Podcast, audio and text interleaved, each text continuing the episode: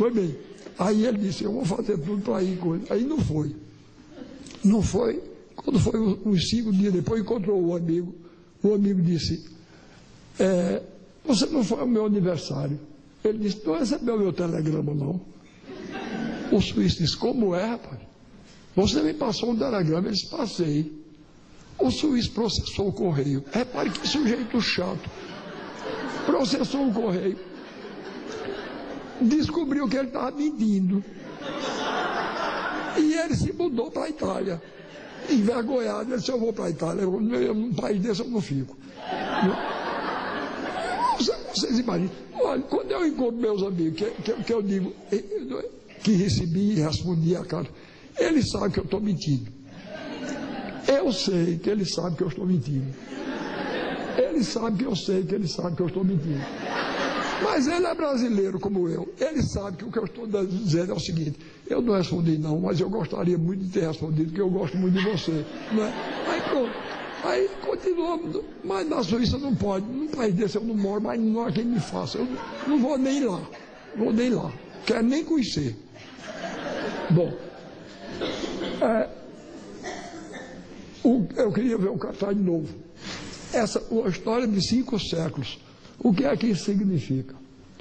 Significa que a arte no Brasil só começa quando os portugueses chegam. E todo o passado rupestre, toda a arte indígena. Quando os portugueses chegaram aqui, já encontraram um teatro, uma dança, uma literatura oral, mas que existia, não é? Uma música. Então, a, a, a história, a arte brasileira não é uma história de cinco séculos, não. É uma história de 50 séculos. Então, vejam aí, uma, um teatro de máscaras, como o teatro grego. Porque outra coisa que me irritava muito, que me, irrita ainda, está diminuindo. Vocês abriram um manual brasileiro de teatro, tinha duas afirmações. Uma de ordem geral que dizia: o teatro nasceu na Grécia. O teatro do mundo todo nasceu na Grécia. A mim me parece claro que o que nasceu na Grécia foi o teatro grego. Não é verdade? Porque o teatro japonês não nasceu na Grécia. O teatro chinês não nasceu na Grécia. E o segundo era isso. É aquela mesma história. Uma história de cinco séculos. Eles diziam que o teatro brasileiro começa com a Chieta. Teatro brasileiro começa aqui. Os jesuítas trouxeram uma contribuição importantíssima. Mas o teatro brasileiro começa aqui. Passe aí, Alexandre. Olhe que beleza. Isso é um desenho que integra um livro escrito por um antropólogo brasileiro do século XVIII. Infelizmente, olha, uma vez eu estava aqui em São Paulo, dando uma aula numa universidade. E eu disse: a universidade brasileira ensina de costas para o país e para o povo. E é verdade. Eu disse que eu, eu vou provar a vocês. Tinha cerca de dois mil estudantes lá. Aí eu disse: eu vou fazer um teste com vocês. O maior filósofo alemão do século XVIII foi Kant. Quem já ouviu falar aqui em Kant? Não, eu perguntei lá, aqui não precisa dizer não. Viu? Aí eu disse, quem já ouviu falar? Praticamente os dois mil levantaram. Eu disse, não precisa ter lido um livro dele, não. Eu, eu quero saber se ouviram falar nele na universidade. Praticamente os dois mil. Aí eu disse, agora, o maior filósofo de língua portuguesa do século XVIII, que é o mesmo século de Kant, foi Matias Aires. Quem foi que já ouviu falar dele aqui? Só um estudante levantou a mão. Eu disse, vocês estão vendo? Matias Aires, o maior filósofo de língua portuguesa do século XVIII, era brasileiro e paulista.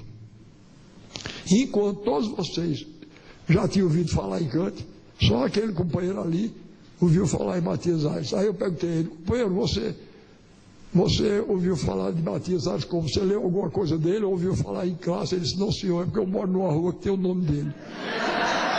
Tá É.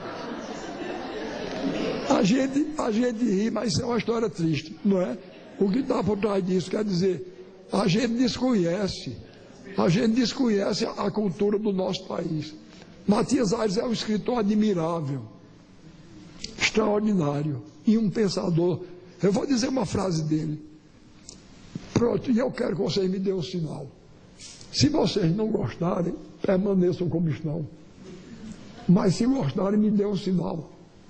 Para eu ver que eu, que eu, não estou errado. Repare que beleza, que reflexão maravilhosa e, que, e como ele maneja bem a língua portuguesa. Ele diz o seguinte: que são os homens mais do que aparências de teatro? A vaidade e a fortuna governam a farsa desta vida. Ninguém escolhe o seu papel. Cada um recebe o que lhe dão. Aquele que sai sem fausto nem cortejo, e que logo no rosto indica que é sujeito à dor, à miséria, à aflição, ao sofrimento, este é que representa o papel de homem. A morte que está de sentinela, numa das mãos, guarda o relógio do tempo, na outra, a foice fatal. E com esta, de um só golpe certeiro e inevitável, fecha a cortina, dá fim à tragédia e desaparece. Não é uma beleza?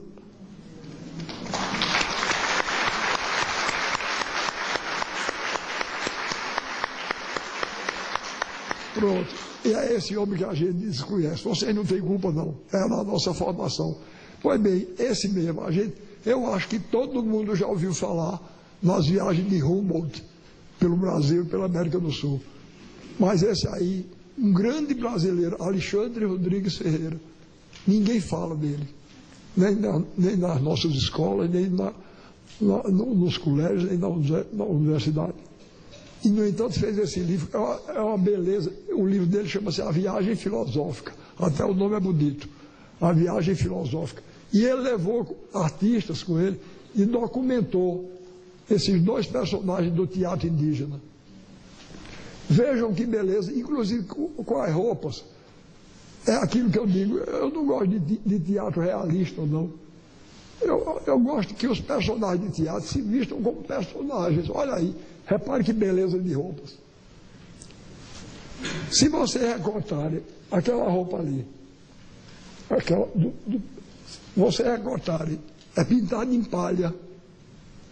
Se vocês pegarem aquilo, botarem no moldura, fica um belo quadro abstrato. Não é? Mondrian ou Volpe gostariam muito. Às vezes as pessoas que não têm uma convivência muito diária com a arte, diz a mim, eu não gosto de pintura abstrata porque eu não entendo. Eu digo, eu me admirava só você entendesse. Porque a pintura abstrata não quer dizer nada, não é? O que, é que aquela roupa quer dizer? Não quer dizer nada. São duas rodas pretas, um, um vermelho dentro, né? sobre um amarelo belíssimo, e a combinação ficou bonita. Mas não quer dizer nada, não, é evidente. Passa, Alexandre.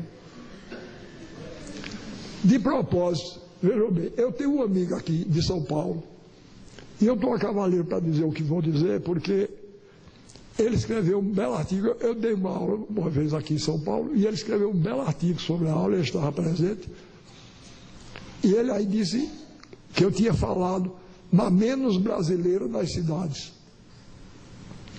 Eu disse a ele, não seja injusto com sua terra. O São Paulo que você frequenta talvez queira ser uma, uma versão de segunda ordem de Chicago ou de Nova York. Mas você deu um mergulho no São Paulo profundo e verdadeiro, que você vai encontrar uma cidade tão brasileira quanto Recife ou Salvador, ou Rio.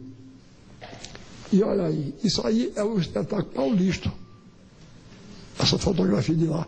Eu botei de propósito que é um teatro de máscaras, como o teatro indígena, está vendo? Mostrando a herança indígena na nossa cultura. E é um teatro de mitos, personagens, tipos.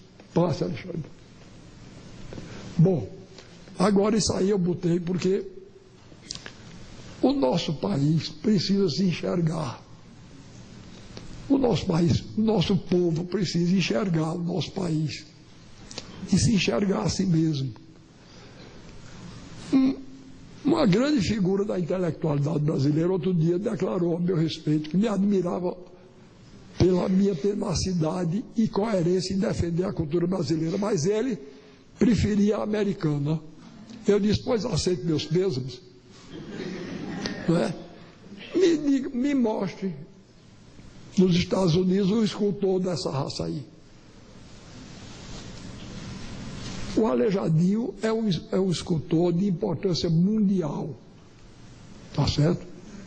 Ele não pede para Miguel Ângelo, não. Nem de longe. É muito forte. Eu não sei se vocês já, já, já, já viram. Eu tive essa sorte. Eu conheço o Santuário de Congonhas, não é? Com 12 estátuas em pedra esculpidas pelo Aleijadinho no século XVIII. E essa maravilha, essa maravilhosa obra arquitetônica. Olha, um dos maiores escritores franceses do século XVIII, André Malraux, ele fez um livro maravilhoso chamado Museu Imaginário. É muito bom porque ele pegou os museus do mundo inteiro, as obras artísticas do mundo inteiro e organizou num livro, de acordo com o gosto dele. E o Aleijadinho está lá. Tá certo? Faz, Alexandre. Bom, agora, eu que não tenho muito juízo, um dia eu li uma frase um grande escritor brasileiro, um grande brasileiro, chamado Alceu Amoroso Lima. E essa frase dele é mais importante ainda, porque ele não era nem nordestino nem mineiro. Era um grande brasileiro, nascido e criado no Rio. Mas ele disse o seguinte: do Nordeste para Minas corre um eixo que não por acaso segue o curso do Rio São Francisco, o rio da unidade nacional. A esse eixo, o Brasil tem que voltar de vez em quando, se não quiser se esquecer de que é Brasil. Pois bem, aqui no Jornal de São Paulo, eu escrevi um artigo, já faz uns seis anos ou sete, onde eu dizia que já que ele, que era carioca, teve a grandeza de dizer isso, nós, mineiros e nordestinos, temos a obrigação de lembrar que o eixo não se esgota aí não. Ele se prolonga para o norte até a Amazônia e para o sul até o Rio Grande. E mais, é um eixo cruzado, porque ele pega do nordeste ao centro-oeste também. Então, o Brasil, se não quiser esquecer de que é Brasil, tem que pensar nesse eixo, sempre. Aí, mas como ele tinha dito isso, e eu, eu comecei, quando eu li essa frase, eu comecei a pensar qual é a expressão plástica da ponta mineira do eixo. Aí eu disse, é o Santuário de Congonhas, em Minas. É como se o Alejandro tivesse plantado aquele barco Aí eu disse, eu vou fazer uma aqui, já que o governador teve a loucura de me chamar para ser secretário dele, e estou aprontando. Vejam bem, eu disse, aquelas duas pedras, aquilo é no Alto Sertão, na divisa de Paraíba com Pernambuco, da Paraíba com Pernambuco. Eu sou paraibano de nascimento e fui adotado como filho por Pernambuco. E eu passei muito tempo meio dilacerado porque eu não queria ser infiel ao estado onde eu nasci. Talvez se a Paraíba fosse maior e mais rica do que Pernambuco, eu até, mas é menor e mais pobre, eu digo, eu vou me manter fiel a, a ela. Mas me casei em Pernambuco, é, meus filhos são pernambucanos, meus netos, e eu vivia de, até que eu achei uma saída de João Grilo. Eu me lembrei que Pernambuco é uma palavra masculina, e Paraíba é feminina. Então eu disse que Paraíba é, é o meu, a Paraíba é meu estado materno e Pernambuco é meu estado paterno. Pois bem, aí veja, eu encontrei essas duas pedras. Elas são na divisa. Elas são um marco de divisa entre a Paraíba e Pernambuco, lá Alto Sertão. A perna de cá é Pernambuco, a de lá é Paraíba. Aí eu disse, eu vou fazer um marco, um santuário, em homenagem ao Aleijadinho. O nome é Ilumiar a Pedra do Reino, porque o nome dessa, dessa pedra é Pedra do Reino. Aí eu botei Ilumiar a Pedra do Reino. O nome Ilumiar eu inventei. Ser escritor é muito melhor do que ser cientista, porque quando, eu, quando não existe uma coisa, eu invento. Tá certo? Eu gosto muito desse nome, Ilumiara. É bonito, não é? Primeiro tem a ideia de iluminar, iluminar, ilu, ilu, iluminura, luz. Iara quer dizer altar, como vocês sabem, né? as aras de pedra, eu me lembrei desses gigantescos altares de pedra que os povos contemporâneos do Velho Testamento erguiam, né? em homenagem às suas divindades. Então eu juntei os dois nomes, fiz Ilumiara, Pedra do Reino, que é o lugar. E do outro lado, eu coloquei homenagem ao Aleijadinho, tá certo? Para prestar minha homenagem. Quer dizer, essas esculturas do século XX, XXI, estão, estão colocadas aí como homenagem ao grande escultor brasileiro do século XVIII. Pois bem, aí eu lancei mão de um grande escultor popular. Não, é um escultor popular. Brennan não é, é um grande escultor, mas não é popular, não. Essa é uma figura. Eu, eu vou contar a história dele, eu sei que estou falando demais, mas eu acabo já. Ele, ele, ele era, era um semi-analfabeto. E vejam o que é uma oportunidade para uma pessoa. Ele começou a namorar com uma mocinha que ajudava a gente lá a criar meus meninos.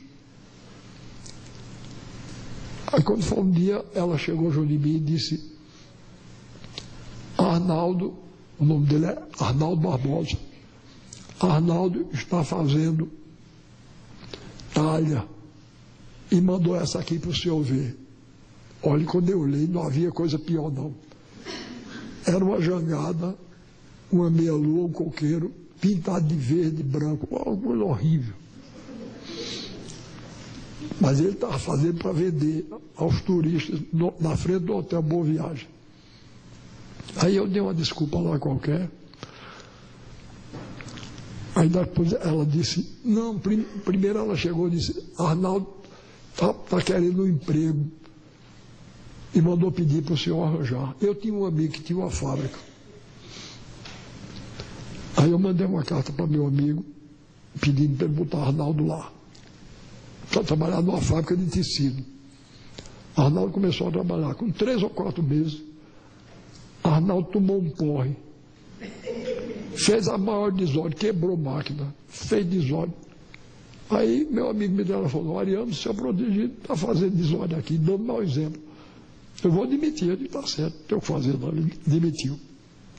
Uns 15 dias depois chegou ela de novo. Arnaldo está pretendendo emprego numa firma de vigilância. Mas precisa de uma carta de recomendação. O senhor dá, ele dou.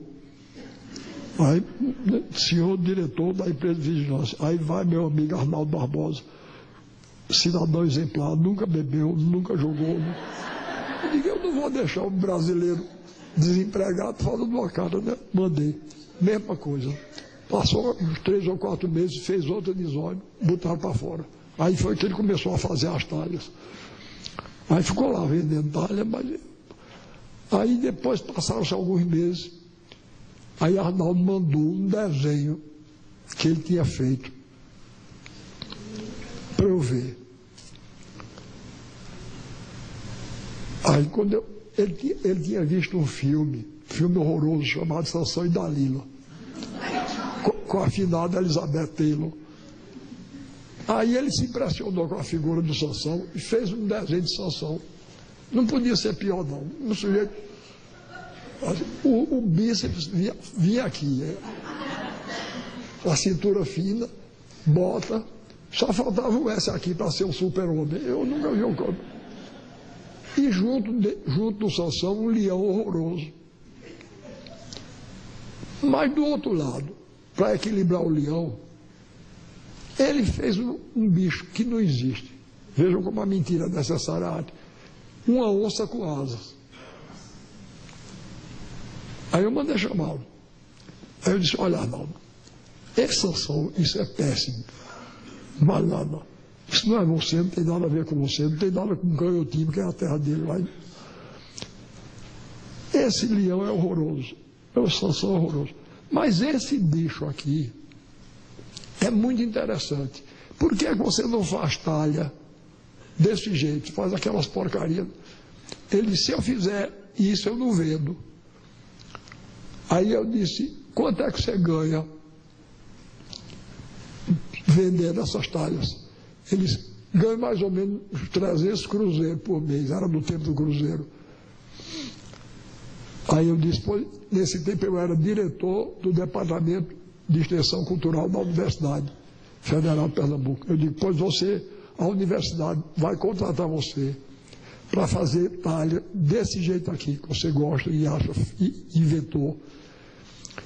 E você incorpora, cada obra que você fizer, incorpora ao patrimônio da universidade, a gente estava organizando um museuzinho lá.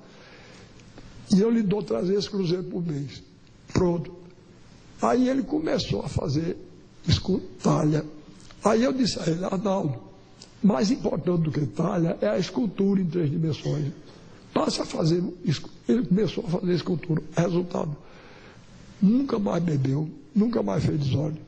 Ganhou o primeiro prêmio do Salão Estadual de Pernambuco, com escultura em madeira.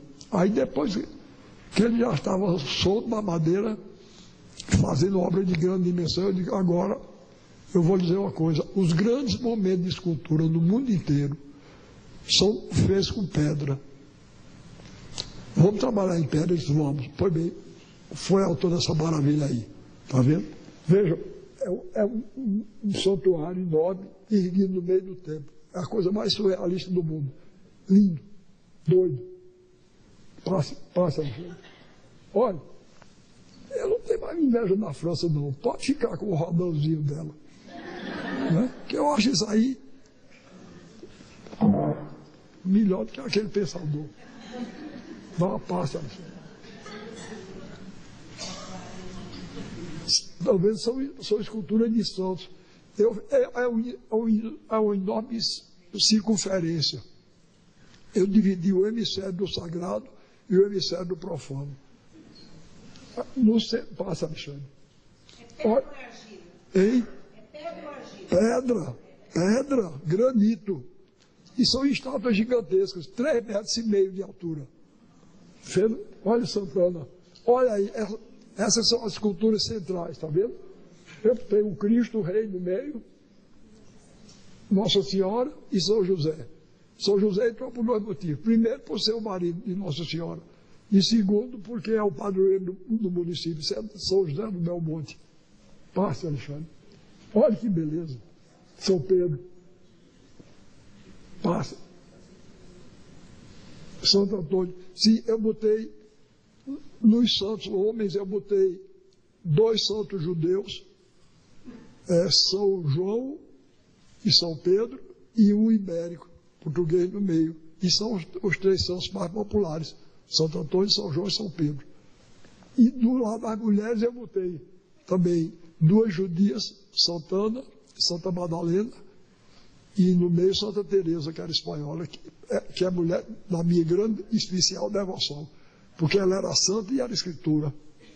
Então eu, eu já estou acabando, mas então eu, eu chamei músicos, dançarinos, e organizamos um espetáculo. Eu, o, o nosso circo chama Circo da Onça Malhada. Tem uma enorme onça pintada no cenário, porque eu acho a onça o animal mais brasileiro, mais bonito da fauna brasileira. E eu, eu chamei onça malhada, porque nós somos um, um, um povo malhado, né? Nós temos descendentes de suíço, de italiano, de alemão, de japonês, de português, de negro. É uma maravilha, é uma maravilha. Então, então eu vou, eu vou mostrar só para terminar três números do nosso circo. É, eu, eu peguei um grande compositor, infelizmente desprestigiado por todos os meios de comunicação, mas eu vou dizer uma coisa a vocês. Esse músico está substituindo Vila Lobos, no lugar que Vila Lobos deixou vago. É de primeiríssima hora, ele chama-se Antônio Madureira. Então, vocês vejam, ele fez uma primeira música em homenagem à cultura indígena, porque é a primeira vertente da nossa cultura. Então chama-se Toré. Não tem, eu não admito entrar lá nenhum desses instrumentos desagradáveis que se toca assim. Tá certo? A, a composição é um quinteto, é composto por violão, flauta, percussão, violino e violoncelo. E vocês ouviram uma música delicada, forte, e, e, e dançado por dançarinos que eu recrutei nos grupos populares. Outra coisa, eu fiz questão de botar negro, branco, mulato, de toda cor, para ficar um retrato do povo brasileiro. Então, do mesmo jeito que Madureira olhou para a música do povo brasileiro para fazer a música dele. A bailarina, a coreógrafa, olhou para os passos de dança do povo brasileiro. Porque foi outro desgosto que eu tive com São Paulo. Uma vez eu cheguei aqui, abri o jornal, estava o retrato de um grupo de jovens que se propunham a renovar a dança brasileira. Sabe como era o nome do grupo? Street Dance para renovar a dança brasileira. Olha, está uma coisa demais. Até nos nomes. Eu, eu não aguento mais, não. Estão considerando os nomes brasileiros nome de segunda classe.